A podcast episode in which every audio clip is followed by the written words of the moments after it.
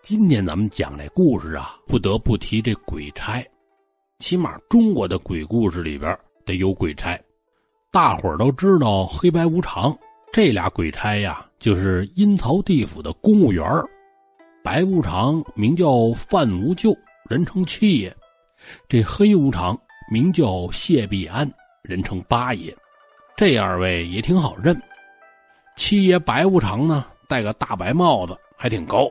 上面写着“你也来了”，黑无常呢，戴个大黑帽子，上边写着“正在抓你”。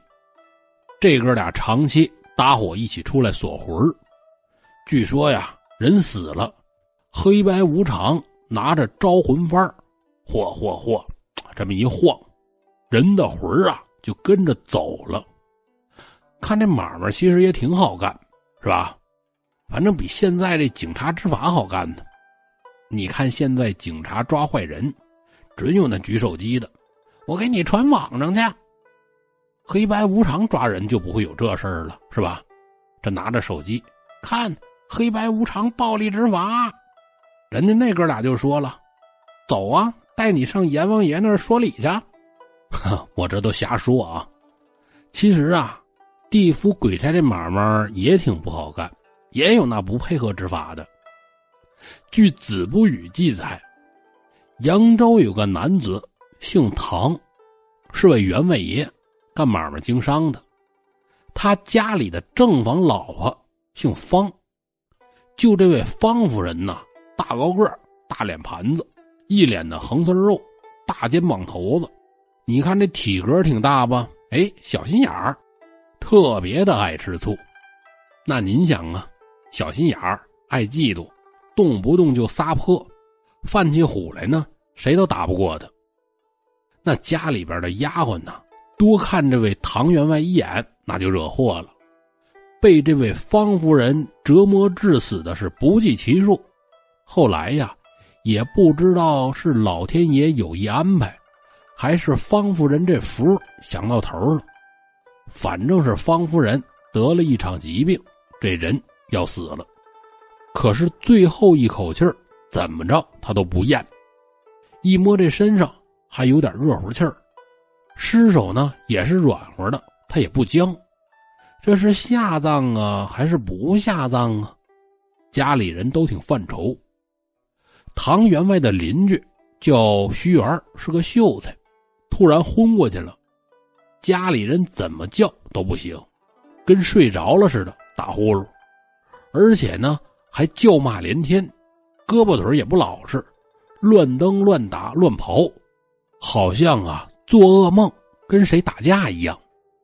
就这样折腾了有三天，等这位徐元醒过来，别人就问他，说：“你这到底怎么了呀？这三天可把家里人都吓坏了，你到底梦到什么了呀？啊，又骂又打的。”徐元就说。哎，你们呐，你们不知道，跟你们说了，你们都不信。三天前来了一群鬼差，说他们呐奉阎罗王的命令，捉唐家方大娘子去地府。这群鬼差谁也没想到，姓方那老娘们力气那么大，来的这哥几个愣是没干过他，这怎么办呢？他们几个呀，只好弄了个摄魂法。借我之手去制服那悍妇，我过去之后跟那老娘们葫芦了三四天，才把那老娘们制住。那群鬼差这才放我回来。听徐元这么说，就有那好事的上堂家打听去了。哎呦嘿，你们这夫人后事办的怎么样了？家里操持事的就说：“嗨呦呵，你们是不知道，我们家夫人呐，刚刚才咽气儿。”这会儿尸首也凉了，正说这话了，就听给方夫人穿装老衣服的丫鬟就说：“哎，这不奇怪了吗？夫人的身上也不知道怎么弄的，全是淤青，好像和别人打过架一样。”经过这一核实，众人这才相信了徐元所言。看来呀。不光警察能遇见不配合执法的，就连阴间的鬼差也能遇见阻碍执行职务的，没两把刷子呀，还真是扛不下来。这差事风险大，也挺不好干。不过呢，也有那主动要求干这差事的。怎么说呢？相传呐，在明朝，江苏扬州这儿有个叫吴冉的人，乘船南下去广东，上那儿干嘛去？当上门女婿去。坐着船往南走，走到江西这儿，都知道滕王阁吧？哎，就走到那儿，突然吴冉就瞧见，不知道什么时候船上多了一个借差模样的男子，带着一名女子，出现在了他的面前。咱们说，这时候只有吴冉能看见这一男一女，船上其他的人可看不见。吴冉就是一机灵，哎。你们是谁呀？有什么事儿吗？那女子一见吴冉，是咬牙切齿啊！好啊，好啊，我找了你三世，终于让我找见你了。吴冉莫名其妙，哎，姑娘，你你是谁呀？怎么还找了我三生三世啊？吴冉现在所说所做的，在其他正常人眼里啊，就是他对着空气。跟那儿自言自语呢，就一精神病。可常年跑船的船老大是见多识广，一看吴冉这架势，就知道不对了。这位相公啊，这是遇见鬼了。船老大想到这儿，急忙拿着扫帚打吴然的正前方，可是啊，一点作用都没有。该自言自语还是自言自语。从那以后，吴然的言行举止。就和以前不一样了，待着没事就跟自己说话。说这一天，吴然到了广东，跟女方见面之后，这就操持着成亲，拜完了天地，这得入洞房啊。高高兴兴刚要入洞房，结果那女鬼突然就进洞房里边了。这回可好了，不但吴然能看见这女鬼，新媳妇也能看见。非让吴然呢给他也安置个位置，还得与这新娘论资排辈儿这是为什么呀？女鬼哭着把这事儿就说了。这女鬼死之前呐，是陕西汉阴的一个寡妇。吴然在三世之前跟这寡妇相好，于是定下了婚姻之约。寡妇拿出自己的家当，让这主去苏州买店铺去。哪知道啊，这位拐了寡妇的银子，一去五六年没消息，寡妇就一直等着，最后实在等不回来，寡妇想不开，悬梁自尽了。死了之后呢，寡妇的鬼魂到了汉阴城隍那告状，汉阴的城隍就告诉他：“你不是说那负心人去了苏州吗？人呐不在汉阴，没法。”你得去苏州城隍那儿告状去，这么的啊，我把这桩案子呀移交给苏州城隍办理，你去苏州吧。这女鬼就到苏州了，见到当地的城隍，这儿的城隍一看，这不对呀啊！当时案发地是在汉阴，立案处理也得是汉阴的事儿，我们顶多是个协助，这么的啊，你呀。你还得回汉阴让他们立案去，这又弄了个移送案件，把这案子呀退回了汉阴。这来回一折腾好多年，负心人也死了，投胎到了湖南。汉阴城隍就说：“这呀，这就不归我管了啊，你去湖南吧。”寡妇的鬼魂呢，又追到了湖南。湖南的城隍调查之后就说。我不跟他们似的啊，往外推，我得管。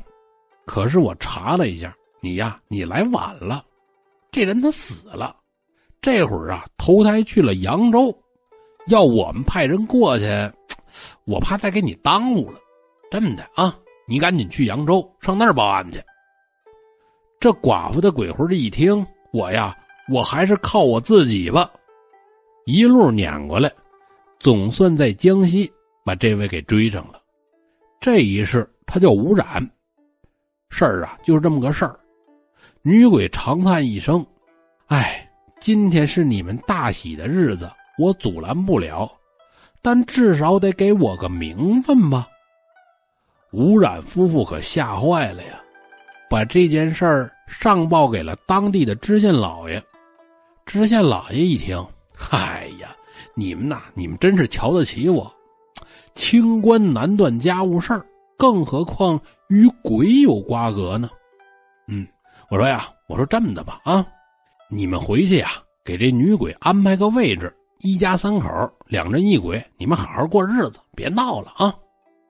吴冉一听，这哪的事儿啊？啊，这日子他也没法过呀。我我我不同意啊！可是这女鬼她也不干，你们不跟我过日子，我就跟这儿闹，让你们谁都过不好，把吴然的媳妇也闹得是没法了。最后跟着女鬼商量：“哎呦，我说这位啊，我也不知道叫你姐姐还叫您什么。你看这么的，就是错。”也是吴然三世之前那个人错了，到这一世你跟我这闹，我们也冤枉啊！这么的，我们给你做七天的水陆道场，给你超度超度。另外呢，我们给你多烧纸钱这就算呐给你补偿了。女鬼听完琢磨琢磨，人家说的呢也不是没道理。这么的，你们弄吧，弄完了再说。